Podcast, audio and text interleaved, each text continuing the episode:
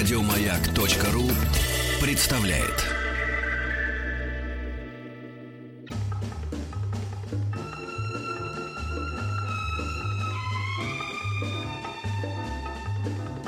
Дышите глубже. С Петром Фадеевым. Вот, конечно, жалко расставаться с офигительными бесючками, которые пришли еще по, по инерции. Мы как все бы тот- сохраним. Да, мы все сохраним и, и прочтем обязательно в следующий раз, то есть в понедельник. Но я не могу не прочесть вот эту вот... э, Это просто... Да мы думаем, что я думаю, что мы говорим об одной и той же, да? Да. Из Тамбовской области нам прислал э, человек. э, Бесит, когда здороваешься с учительницей, а она не замечает. Здороваешься второй раз и опять не замечает. А потом думаешь, да пошло оно все, шестой А. Нет, я не про А, эту. про- Я про ту, которая из Иркутска пришла. А, Мне не нравится, что наше правительство тайно сотрудничает с инопланетянами. С уважением от попутчиков. Я тоже я хочу, чтобы наше правительство явно сотрудничало с инопланетянами. Мы за это выступаем, да. Вот. Ваши Вот. Открытость мы- в общении с инопланетянами это, это постулат нашей э, избирательной кампании, которая, значит, вот. э, Мы сейчас, да, видимо, да, и начинаем. да, начинаем, да. Нам нужно обратиться к нашей демисезонной студии в Сокольниках, где Да. салют Вера уже готова нам рассказать о том, Вера как у нее Николаевна, как мы теперь знаем. Вера Николаевна на Все про тебя знаю. Верушка, все. Вот, видишь, теперь только по имени-отчеству, пожалуйста. Вера Николаевна, ну давай, задвинь нам про лайнер. С, с удовольствием задвину. Друзья, э, благодаря Шкоде э, есть наша студия в парке Сокольники. Теплая и уютная, и летом прохладная и чудесная. А, вот. А в принципе, Шкода нас и вас приглашает поехать в Прагу на финал чемпионата мира по хоккею 2015 года. Если вы хотите, если вы желаете, если вы любите э, Шкода, любите Прагу, любите э, чемпионат мира по хоккею, это сделать очень просто. Нужно сделать креативное селфи в хоккейной амуниции. То есть, э, в принципе, амуницию можно взять погонять у кого-нибудь. Э, ближайшая коробка хоккейная, пока еще хоккеисты носятся, а, отнять и сделать это самое селфи в самом необычном месте и опубликовать его ВКонтакте, на Фейсбук или в Инстаграм. Поставить хэштеги «Хочу на ЧМХ» или «Шкода Раша» и подписаться на официальный аккаунт Шкода и следить обязательно за эфирами «Маяка». Каждый день мы выбираем лучшее фото дня. По итогам недели определяем победителя, который получает памятный подарок джерси с автографами игроков сборной России по хоккею. Авторы лучших фото отправятся на чемпионат мира вместе с ведущими утреннего шоу «Маяка». Все подробности и правила акции на сайте www.gotoprag2015. А сейчас я нахожусь а, в Инстаграм, собственно, «Хочу на ЧМХ». А, Ребята делают очень правильно и постят свои фотографии, и ставят сразу два хэштега «Хочу на ЧМХ» и «Шкода Russia», чтобы попасть и туда, и туда. Надо сказать, что за последний буквально там а, день-два появилось огромное количество новых селфи в амуниции хоккейной. Ребята, слушайте, это просто удивительно, насколько наши с вами слушатели и вы, друзья, э, креативны, потому что и э, человек, летящий на парашюте в хоккейной форме, и человек, едущий в метро, э, московском метро в хоккейной форме, уж чего только нет, и сидящий в ванной, а, едущий на мотоцикле, купающийся в проруби. Ну, в общем, друзья, голь на выдумку хитра, вперед из песней делаем селфи, бросаем в Facebook, ВКонтакте и ставим хэштеги, и, собственно, едем в Прагу. Все очень просто. Ну, а Молодец. я здесь, жду вас в Слушай, вот как, как я завидую людям с такими приятными голосами, как у Веры. Они могут говорить всякую чепуху, а все равно будет как-то не раздражать. А все равно будет хорошо и понятно. Да, Да, и захочется сделать селфи. У нас есть только от тебя ждем. Антон Долин называется. Он же говорит не чепуху, но голос у него неприятный.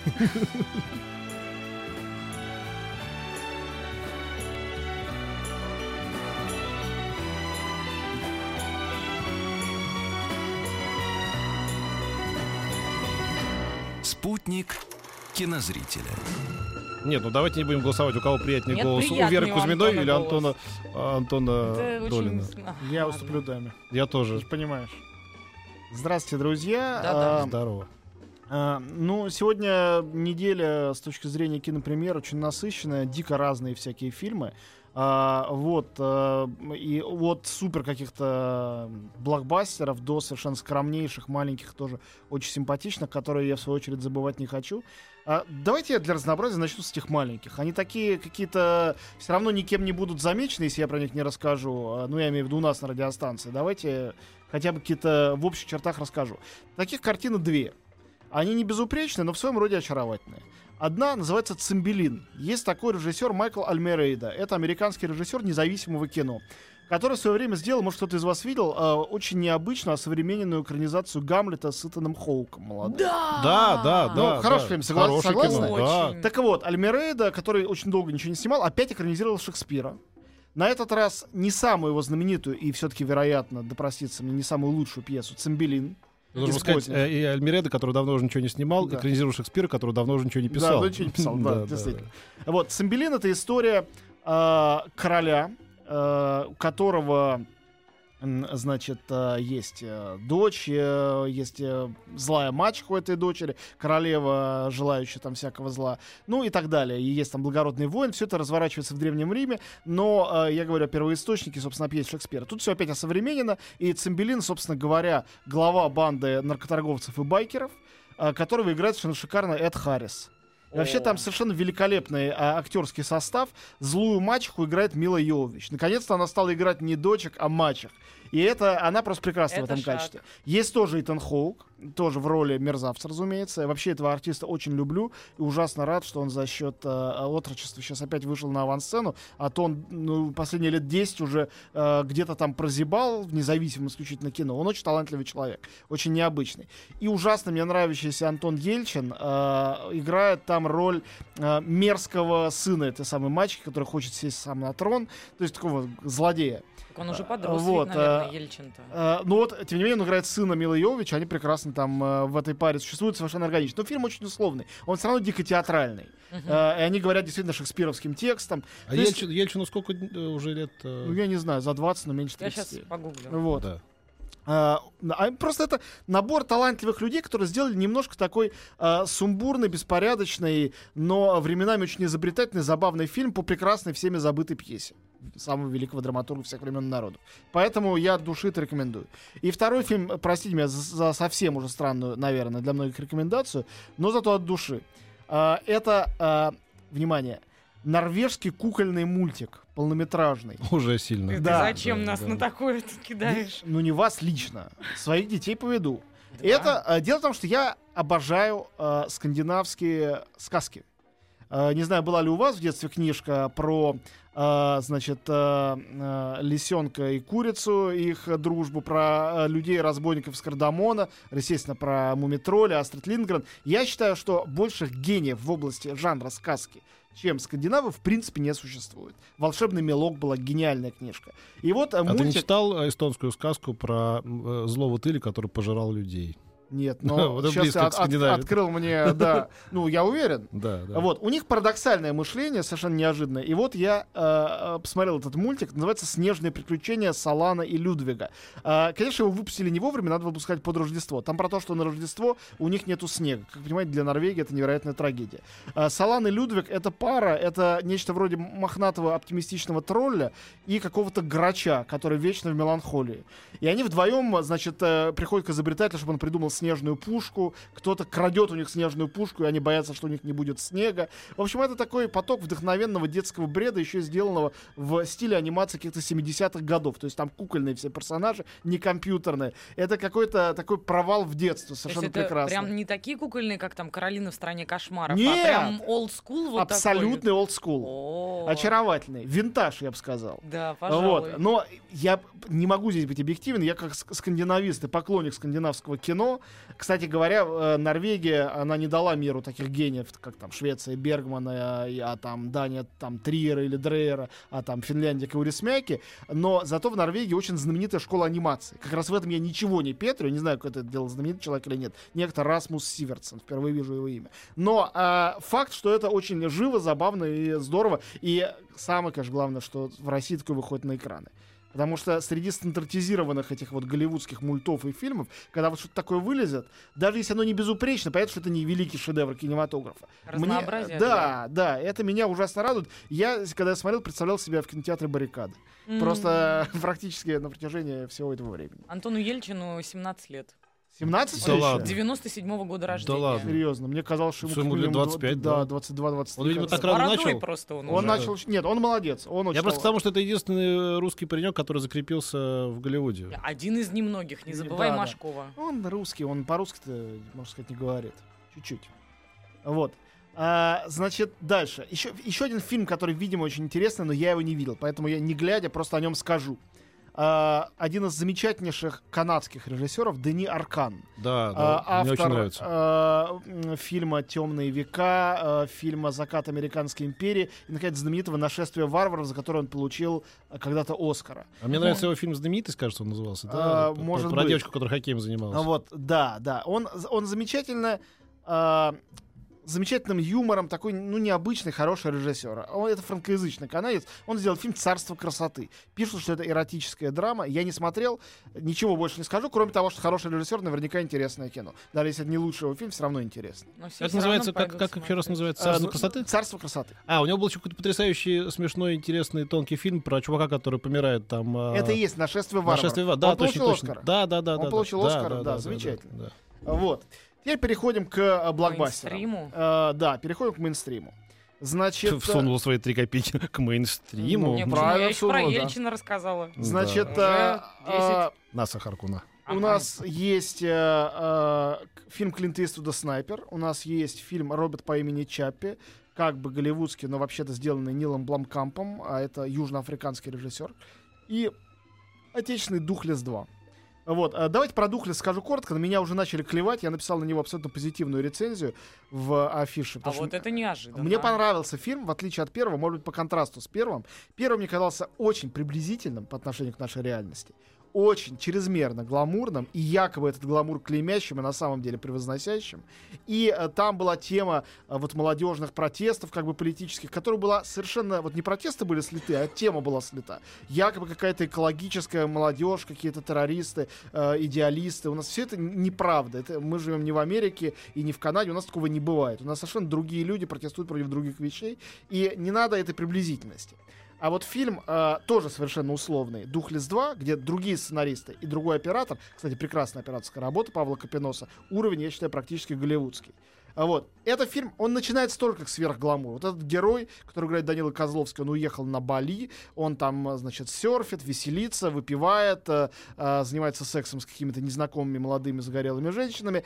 Это происходит первые минут 10 фильма, пока его не повязали на ложном, значит, героине и не заставили вернуться в Москву. И дальше начинается его новые московские приключения, совершенно как бы другой уже в Москве. И тут э, речь уже об, об устройстве политики, о коррупции, аллюзии на совершенно конкретные политические дела. Очень забавно сделано. Вообще, это политическая сатира по жанру. А, Вот. И романтическая история тоже рассказана неплохо, потому что здесь добавлено в уравнение еще одна, я считаю, отличная молодая актриса, Александра Бортич ее зовут. Кто видел фильм «Как меня зовут», а там она, собственно, дебютировала в прошлом году. Она молодая девчонка, там 20 ей лет, может быть, с небольшим, а может 20 ровно, не знаю. И она э, довольно нетривиальной внешности для нашего кино. Она симпатичная, но при этом очень живая и необычная как актриса. А, Поэтому вот Духлесу 2 я даю свою путевку в жизнь, несмотря на то, что я уверен, что, как всегда, с русским кино а, возникнут любые теории заговора о том, почему я его, зачем я его хвалю, как можно вообще хвалить русское кино, что можно сказать хорошего о русском блокбастере, да что у нас могут снять, о чем, зачем и так далее. В общем, Духлес 2 мне, честное слово, понравился, и э, к этому не могу добавить практически никакой критики, кроме того, что да, это гламурный отечественный блокбастер. А, кто не- считает, а кто считает, что Антону занесли, пускай считает. да, Пускай это конечно. будет на их Нет, совести. это я всегда позволяю, дозволяю. Дальше. Фильм, наоборот, э, вот фильм «Духлес 2», фильм меня приятно удививший. Теперь фильм меня неприятно удививший, от которого я, наоборот, ждал многое хорошо. Может, я, если бы ни одного из них ничего не ждал, я бы немножко скорректировал свои оценки. Но мы же все люди. Робот по имени Чаппи. Дело в том, что Нил Бломкамп один из самых моих любимых современных режиссеров. Его фильм а, под названием «Район номер 9» А вот мне он как раз показался перехваленным. И тот Мы- фильм, и последующий. Район номер 9 это там же, где прилетели Да, инопланетяне. ну и да, они- Йоханнесбург, да, да. Это Ну, гениально. Ну как, ну, там, там, там интересная за- закваска, там интересно, но потом пробуксовывают, начиная с ну половины. окей. Ну все, его Петя, все, все, все, Да, да, да. секундочку. Это просто это был дебютный фильм. Для первого фильма это было очень круто. Снято за небольшие деньги в Йоханнесбурге Согласен. с местными Ну да, актерами. может быть. Вот. а, Но там же был и второй еще какой-то. но, видимо, вы действительно перехвалили, потому что Элизиум, Да, Он- Элизиум. он был очень интересный по эстетике. Мотилиум, как я но, это но называю. по сценарию и много почему еще он совершенно провисал. Нет, там были интересные вещи. Там был Эмодиум. интересно создан э, мир и так далее, но Вот а, теперь себе занесли, да? Вот. Значит, э, и робот по имени Чаппи, это явно попытка его реабилитироваться. Он взял опять тему похожую. Там у него было очеловечение инопланетян, а здесь роботов. Мгм. Дело в том, что это история про робота полицейского неисправного, которому его изобретатель попробовал привить душу и чувства. Где-то это уже было, да? Именно. Я стал вспоминать, сколько было этих фильмов. «Искусственный разум», и «Терминатор 2», и Робокоп. «Бегущий по лезвию», и «Робокоп», Да, да, да. и э, «Валли», и, и «Короткое замыкание». Это самый верхний пласт. А этих пластов можно копать, шахту выкопать. Сколько было этих фильмов. И вот зачем браться за такую тему, в которой ты не скажешь ничего оригинального? И он берет звезд, опять, зачем вот хорошему южноафриканскому режиссеру Сигурни Уивер. Ну, понятно, что он сейчас будет снимать в «Чужом 5», который он будет снимать. И, может быть, они просто подружились на этих съемках. А, Хью Джекман играет злодея, совершенно одномерно. Ничего интересного он туда не привнес. Хотя вообще неплохой актер. А Вот, Дэв Патель из «Миллионера из трущоб» играет изобретателя. Поверить, что он изобретатель гениальный, совершенно невозможно. Ему надо курьеров играть до сих пор. Хотя он талантливый, не к тому, что он плохой актер. Вот. И э, единственное там живые, хорошие, кроме робота, э, существа, это некто Йоланди и Ниндзя, участники некого рэп-панк-дуэта южноафриканского. Реально, их действительно так зовут, и персонажи так зовут. Тут они играют двух мелких гангстеров, которые приручают робота, чтобы заставить его грабить, э, значит, тачки и банки. И вот, когда они с роботом общаются, то весело. То есть там есть хорошие моменты, замысел сам по себе неплохой, но в результате это... Не, Ну, знаешь, вот я не сравниваю этого парня из Южной Африки с, э, с э, Феллини, но когда вы спросили, почему вы не работаете в Голливуде, он сказал, там слишком много помогают, слишком Да. много помощи. Видимо, это случилось Ты и в данном совершенно- случае. Вот, золотые слова, так и есть. Вот, я верю в то, что «Чужой» у него получится, что он сделает какие-то выводы. Фильм критика уже американскую очень ругают. К счастью, такого рода режиссеры, молодые восприимчивые критики, читают ее внимательно, пусть читают внимательно. И, наконец, э, «Снайпер» Клинта Иствуда. И опять противоречивый фильм, о котором у меня необычное для меня самого мнение. Я не Что, по- собираешься ругать сейчас а, Клинта Иствуда? Наоборот, я вообще не люблю Клинта Иствуда, а этот фильм мне понравился. А в Америке, где боготворят Клинта Иствуда, этот фильм разругали. Но он собрал там... э, Да, публике понравился, критикам не понравился, и ему не дали практически Оскар, хотя много выдвигали. Это тоже знак, что коллеги не очень-то это оценили. Потому что этот фильм очень здорово, прямо- прямолинейно, как умеет Клинт Иствуд, сделано. Биография а, знаменитого снайпера Криса Кайла. Снайпер-чемпион Иракской войны. А, 250 человек он застрелил. Что-то около того. И совершенно никаких угрызений совести. Фильм о том, как этот человек, гениально, я считаю, сыгранный Брэдли Купером. Это лучшая его роль, я уверен. Он играет обычного чувака из Техаса. Знаешь, он полгода там в каких-то тренировочных лагерях да, провел? он дико там перекачанный, набравший вес, и он играет при этом обычного хорошего парня. Ты все время ищешь там второе дно. И его психиатр спрашивает, вы там хорошо спите по ночам? А он на него выпучивает глаза и говорит, а чем мне плохо спать-то? И торопится снова обратно в командировку туда. И стрелять, стрелять, стрелять. Женщины, дети. У него не вопрос, можно ли стрелять в, в женщину, а вопрос, граната у нее все-таки есть или нету. Он не хочет стрелять, если нету гранаты. А если есть, то не будет он после этого плохие сны видеть. Брэдли Купер играет потрясающе. Сиена Миллер, кстати говоря, хорошая, играющая его жену. И фильм разругали за то, что это гимн консервативной идеи Америки, защита Америки с оружием в руках. А мне кажется, этот фильм настолько нейтральный, что если вы человек антивоенный, то вы увидите в нем антивоенную историю о том, как человек превращается в машину для убийств, сам того не замечая. А если вы республиканец и считаете, что надо убивать всех этих, это самое, то вы, безусловно, будете аплодировать герою. Но герой, с героем плохо все кончилось. Простите меня за спойлер. В реальной жизни, история реальная. Когда он вернулся в Америку, был героем всей Америки, такой же ветеран, только не такой герой, его пристрелил, сошедший с ума. Он его убил. А какая там была причина? Просто, ну, видимо... На ну, почве Такую личную испытывал да, неприятность да. потерпевший, он кушать не мог. а, да, скорее всего, что-то в этом роде. А может быть, какая-то ревность, а может быть, он считал его одним из виновников войны в Ираке. Ну, это такая какая-то древнегреческая история Да, практически. абсолютно, да, абсолютно. Мифологическая. Этого да. убийства в фильме почти что нет. Это, это эпилог. А Вот. Ну вот Фильм- удивительно, что я хотел отметить факт, что человек сделал это тяжелейшее, даже для молодого режиссера, просто физически тяжелейшее кино в 84 года. Я имею имею в виду. Ему сейчас 85 стукнет в мае. А, нормально? Нереально. Но вот если показать человеку, не знающему э, Клинта Иствуда, его творчество, этот фильм, попробовать угадать, сколько лет режиссеру, я думаю, не угадает никто. Никаких признаков сенильности Альцгеймера. Ну или это кто-то сделал за него. Хотя это настолько похоже на Клинта Иствуда, что нет. И повторяю, я не люблю «Таинственную реку», «Малышка на миллион» хорошая, там «Непрощенная» мне не нравится, «Мосты...» Письма с Мост- э, письма с Вадимом хорошие, а, а вот э, Подвиги мос- наших м- отцов. мосты И о- круче о- хороший, о- плохой, злой. о- Округа Мэдисона все это хуже, чем э, Да. того, где он играл как актер, безусловно. А вот. ребят, пора уходить на Да, новости. уходим на новости. Снайпер хорошее кино. Вот мой финальный вердикт. Дышите глубже. С Петром Фадеевым.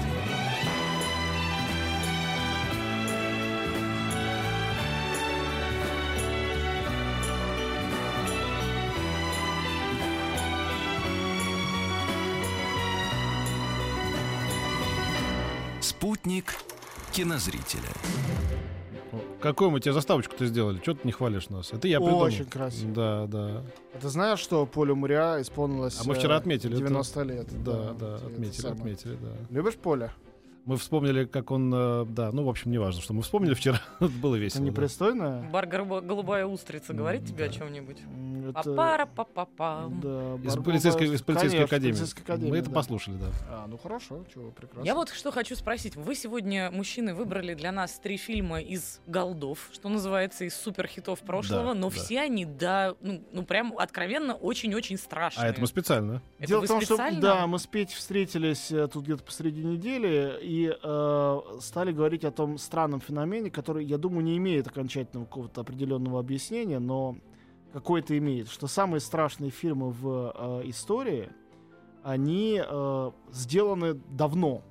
Несмотря на то, что жанр фильмов ужасов, который я лично очень люблю, хоррор один из моих любимых жанров, переживает в последние лет 15 настоящий ренессанс, в самых разных областях. От глобальных э, ужастиков, таких э, высокобюджетных, э, там, как Гильермо Дель Торо, когда делал какой-нибудь большой фильм, э, до малюсеньких фильмов типа паранормального явления, там от «Ведьмы из Блэр», то, что пошло, тоже сделано как бы самодеятельно, э, от фильмов там какого-нибудь э, э, «Монстру» или «Впусти меня», интересных по-своему, Мэтта Ривза, э, до, с другой стороны, японских этих кайданов, э, звонок, темные воды и прочее. То есть очень много всего.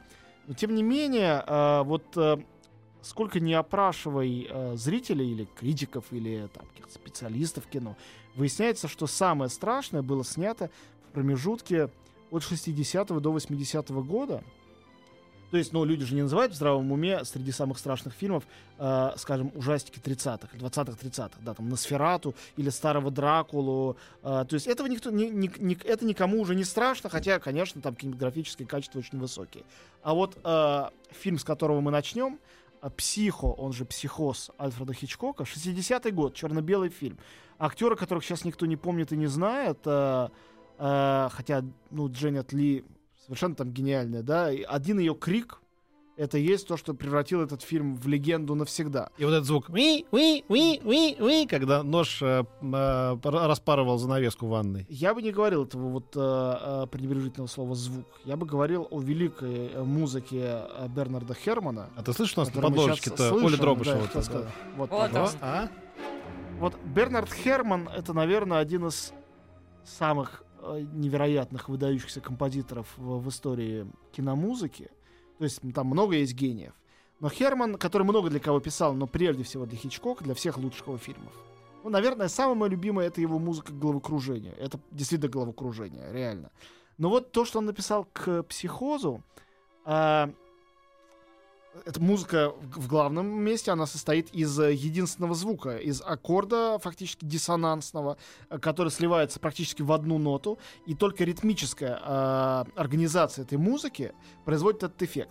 И, э, конечно, есть много книг написанных о том, как Хичкок создавал саспенс, вот это вот понятие, которое только с ним и появилось, собственно говоря, э, в кинематографе, и он рассказывает разные-разные уловки, э, как пишется сценарий, э, как э, играют актеры, как устроен монтаж. Но на самом деле без вот этой музыкальной составляющей это все бы не работало. Вообще забавно смотреть какие-то фильмы, которые были сняты уже после Хичкока и, и в последнее время, и думаешь, а, а, потом возвращаясь к Хичкоку, смотришь какие-то фильмы его и думаешь, господи, тут штамп на штампе. Допустим, показывают человека, которого мы видим только ноги или там ботинки, или открывается дверь, но мы не видим, кто-то зашел, но мы не видим, кто. И тут понимаешь, это же он и придумал. Эти штампы, они от него пошли. Это не штампы, это как бы оригинал. Да, смотришь Конечно. оригинал. Хичкок и есть оригинал. Хотя он совершенно не гнушался тем, чтобы что-нибудь кого-нибудь э, э, красть. Он это любил на самом деле и много об этом говорил.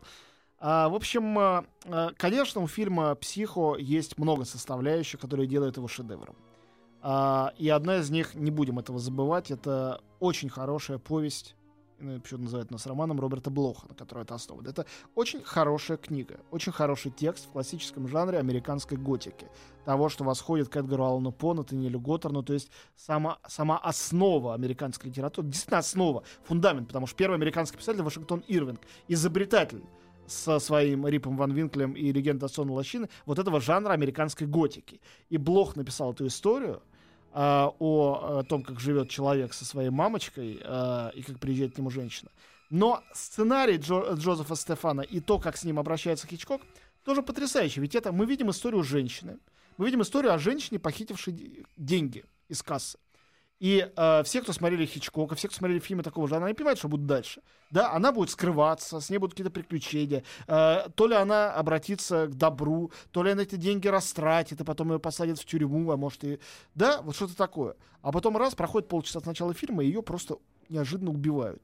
И поэтому это одно из немногих убийств в истории кино, которое вызывает у зрителя неподготовленного абсолютный шок. Убивают главного героя. Что дальше-то вообще? Что будет? Вдруг не, некий герой, не то что второстепенный, а внесценический, которого мы не видели, за- закалывает ножом, зарезает. Ну, вся эта сцена в душе, конечно, это одна из самых цитируемых э, сцен просто в истории кинематографа.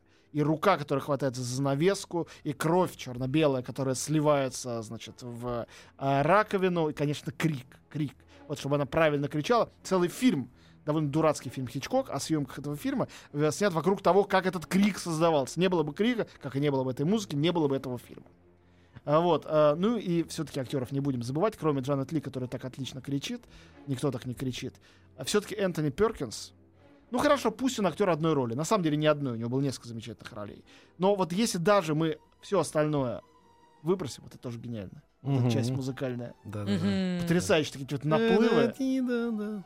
Нет, Бернард Херман все-таки настоящий гений, не меньше, чем Хичкок. Я настаиваю на этом. Но Вот. они хорошо сочетаются между собой. Нет, ну они, конечно, как и должно быть. Э, как э, Жорж Делерю и Трюфо, как Нина Рота и Феллини, как э, Эннио Мариконе и э, Серджио Леоне. Таких очень много есть э, дуэтов, там, как Эрик Сара и Люк Бессон. Это такой вот идеальный дуэт, идеальное взаимопонимание.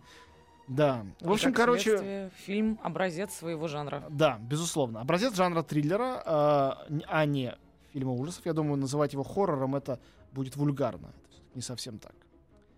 Вот. Ну что, переходим к... Экзорцисту. Фильм номер два.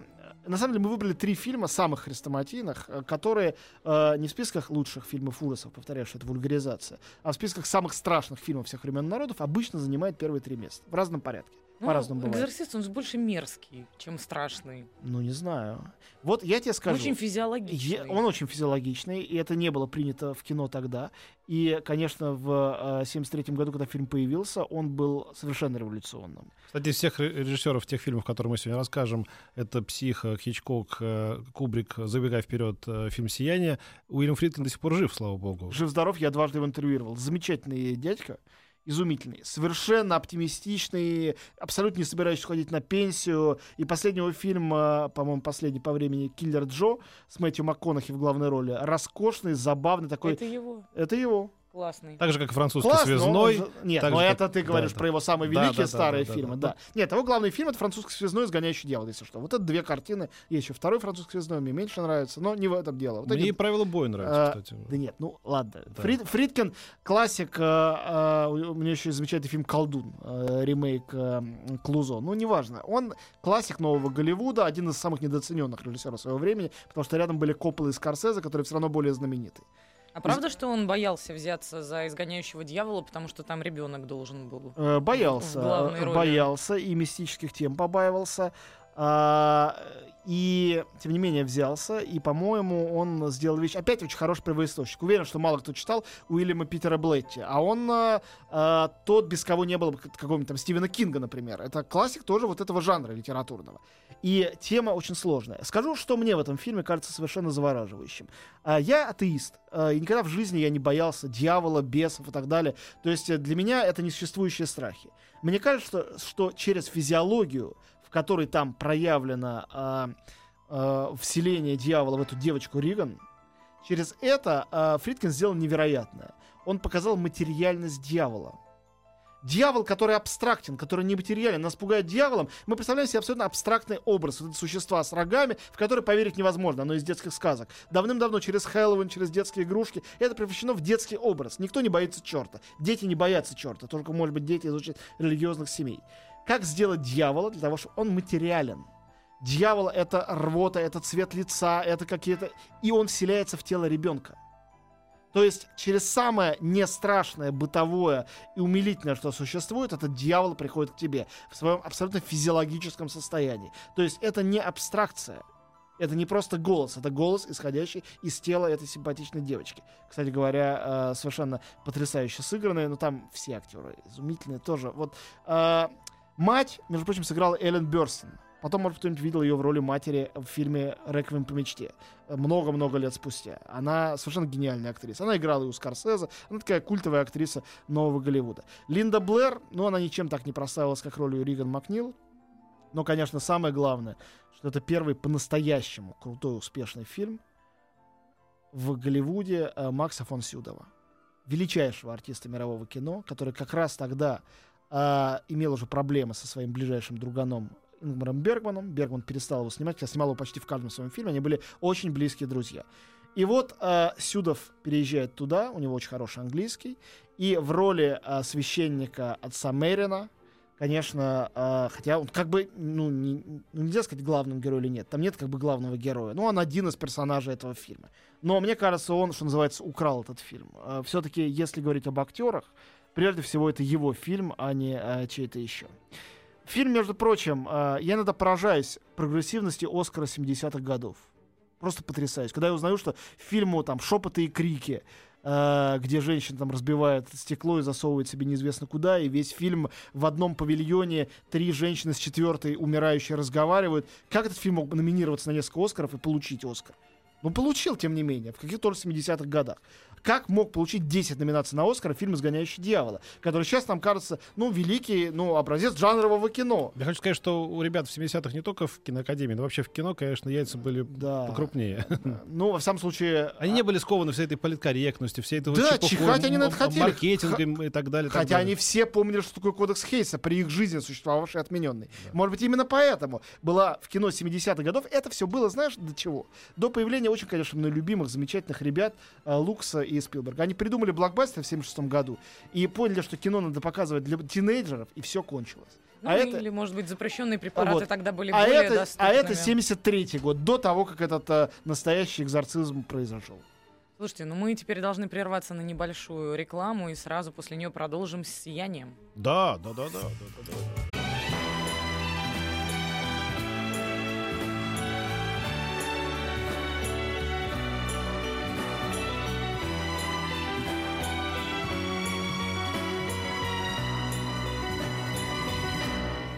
Спутник кинозрителя. Ну и теперь вот э, не так уж и мы и, и часто сходимся прям абсолютно в наших таких вот вкусовых э, рецепторах, шмецепторах с, с Антоном. Но вот когда мы говорим про фильм «Сияние», это, конечно, да, «Сияние» Стэнли Кубрика. Между прочим, есть мнение, э, что этот фильм, который в свое время, в 80-м году, когда он вышел, э, очень всех сильно впечатлил, что на самом деле, конечно, не так он и хорош, что актеры, кроме Джека Николсона, который из величайший актер, конечно, американского кино, кто спорит, своего поколения, что э, Шелли Дювал, сыгравшая его жену, и Дэнни Ллойд, мальчик, не, таки- не такие же они актеры, и просто Кубрик умел снимать и так далее. Но я бы сказал, что все это барахлище. Мне кажется, что э, Кубрик гений, что все его фильмы, начиная с «Космической Одиссеи», потому что э, вплоть до «Спартака» и э, «Троп славы» у меня есть сомнения. Тоже замечательный фильм. Мне нравятся все фильмы Кубрика. Нет ни одного фильма Кубрика, про который я э, скажу плохие слова. Но некоторые из них есть за что покритиковать. А, но в какой-то момент у него произошел вот именно с выходом в космос, космической Одиссеи, выход в астрал. Про этот фильм тоже есть мнение, что он не очень хорош, но когда я однажды посмотрел космическую Одиссею на большом экране с 70-миллиметровой пленки, я навсегда понял, что Это просто не для Ну, ты маленьких знаешь, да, что свое мнение, как и попа, есть у всех, поэтому да, не это- будем... ну вот в этом случае точно. Значит, а, а, «Сияние» был неочевидный выбор, а, но Кубрик был знаменит неочевидными выборами. Это была экранизация, ну, коммерческого бестселлера, очень тогда популярного. Он всегда популярен, тогда был совсем молодой, Стивена Кинга. Был один из... а Это какой-то третий его роман или четвертый, то есть он был совсем молодой писатель. А Вот. а, И Кинг был страшно расстроен этим фильмом, потому что Кубрик изменил там все. То есть в романе там есть полно вещей, придуманных, э, э, включая то, что там э, есть подстриженные в виде животных кусты в саду этого отеля Оверлук, которые кидаются на героев. Но самое главное другое. То, что э, Кубрик превратил все это в клинический случай. Не без мистики, но это история графомана и алкоголика, болезненного графомана, который, Который просто сошел с ума. который сошел с ума и решил убить свою семью. Но сходит он с ума на наших глазах, вот что Да, совершенно гениально верно. сделано. А у Кинга это был хороший, слабый человек, который через алкоголь пустил в себя дух злого места, злого отеля. И финал у фильма совершенно разный. Но финал, конечно, Кубрика, как бы ни был более логичен финал книги э, Кинга, финал э, фильма Кубрика настолько эффектен. Э, недавно видел, кстати говоря, очень смешную фотожабу, когда в Москве были пробки и снежные заносы. Э, Там была фотография вот этого вот замерзшего насмерть героя Николсона э, с закачанными глазами и подписи «Я просто жду от троллейбуса». Вот, очень... Но это не могло не пойти все в народ. И вот это вот... э, то, как гениально Николсон, герой Николсона, конечно, с подачи Кубрика, там цитирует Волка из э, мультфильма про трех поросят. э, Поросятки, я иду к вам. Вообще вот это невероятная а, нежность э, э, этого страшного убийцы. То есть то, что он продолжает оставаться отцом, даже совершенно сойдя с ума. ш- такое мог сыграть только великий актер. Нет, а, а только великий режиссер мог сделать так, что мальчик, когда мы еще ничего не знаем, но что-то уже смутно начинает нас тревожить, едет, едет, едет по этому бес- бесконечному коридору этой бесконечной гостиницы, которая, как я выяснил, была построена в студии Пайнвуд, кажется, вся. Конечно, Да. да. И вот он едет, едет, едет, и вдруг он останавливается, у него округляются от ужаса глаза, и дальше мы видим вторник. Все, титр, как бы, да? Да. И дальше идет какая-то другая сцена, совершенно другая. Нет, Через но, чёрное. а, можно много вспоминать. Эти две девочки потрясающие. Это идея двух ид- идентичных девочек, которые были вдохновлены знаменитой фотографией Дианы Арбус, э, легендарной, которую увидел Кубрик. А он сам был ведь Кубрик фотографом до того, Да, как стал режиссером. да. Он понимал что-то в силу остановленной картинки и использовал это там. А, Вот. э, И там массу вещей придумано невероятных. Этот план вертолетный, из которого столько родилось всего, когда машина едет по этому серпантину э, в этот отель, мы сразу понимаем, насколько он недоступен. Никакие слова не могут это объяснить. Никакие общие планы. Мы не видим отеля, но мы знаем, что туда невозможно проехать и невозможно из него выбраться. А И, лифт из кровищи. Э, сцена с кровищей тоже потрясающая, потому что э, кровища э, захлестывает нас.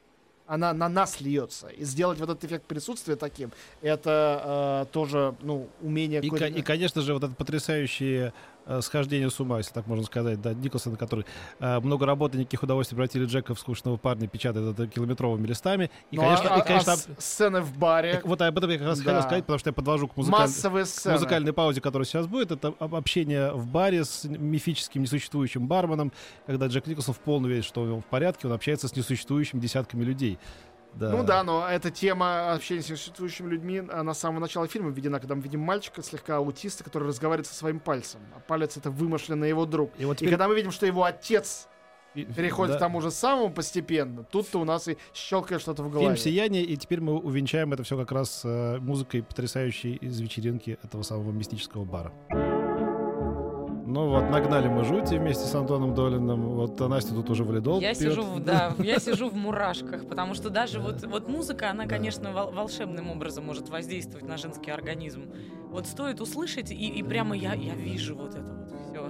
И испытываю те же самые эмоции, когда вот я первый раз посмотрела «Сияние», мне было лет 13, и я с тех пор загреклась никогда его не пересматривать. Никогда. Да, ты помнишь, когда э, жена главного героя приходит на звук пишущей машинки, говорит, «Э, а ты не хотел бы поговорить о Дэне? Поговорить о Дэне? Когда ты слышишь этот звук, чик-чик-чик-чик». И он еще говорит по пишущей машинке, это значит, я работаю. Я работаю. А когда я работаю, я не могу говорить о Дэне. И так далее, целое-целое-целое.